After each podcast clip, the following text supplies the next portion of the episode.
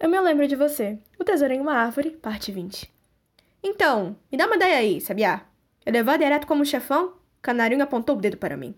Você, como um gato super estranho, ele coça a cabeça, tem alguma ideia sobre como fazer objetos voarem? Não, canarinho. Acho que você tem uma ideia muito elevada de mim. Começa a lamber meu pelo.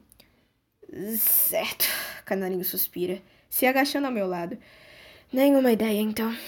Como um velho amigo, o vento forte se chocou contra nós, balançando nossos pelos. Em todos esses anos, ele nunca pareceu mudar muito. É o mesmo desde que eu era um filhote e permaneceu igual, tanto tempo depois. Lá, ele ainda bagunça nossos corpos e nos oferece frio como os ventos de qualquer outro lugar.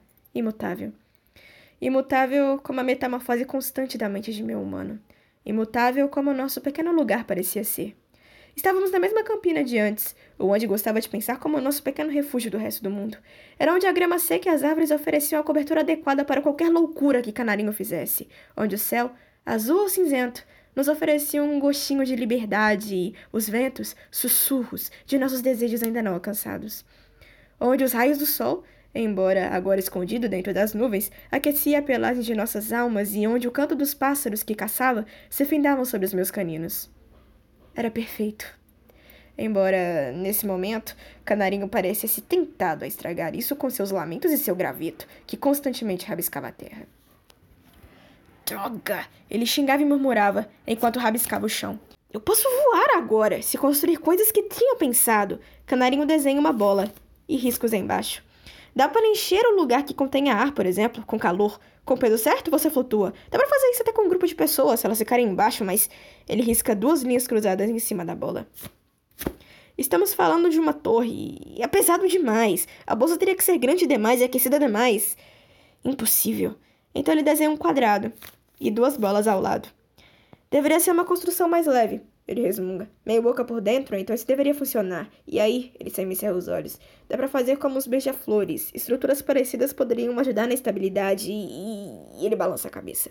Não. Mas dois discos cruzados em cima. Eu quero fazer algo que já exista voar, não construir do zero. Como manter o calor constante para manter um edifício que deve ser leve no ar também seria um problema inviável. Então ele rabisca algo pontudo. Dá para voar se construir algo que resista ao vento e se jogar de um lugar alto, mas mais dois riscos cruzados. Mas estamos falando de uma torre. Não. O que nós precisamos é de algo forte o suficiente para erguer a torre e assustá-los. Uma força que empurra contra a gravidade. Algo que. Miau? Canarinho congela, se deparando com meu olhar chocado. Então. Canarinho já chegou tão longe? Como eu não percebi? Quando ele descobriu tanto? Quando ele já até mesmo cumpriu seu primeiro sonho de saber como alcançar os céus? Ele ao menos notou? Ele ao menos se importou? Não que Canarinho soubesse ler a mente dos outros, ou a minha.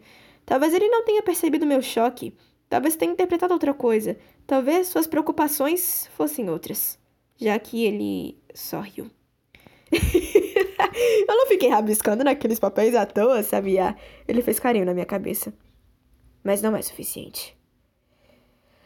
E, pela segunda vez, eu me vi perguntando o que era suficiente.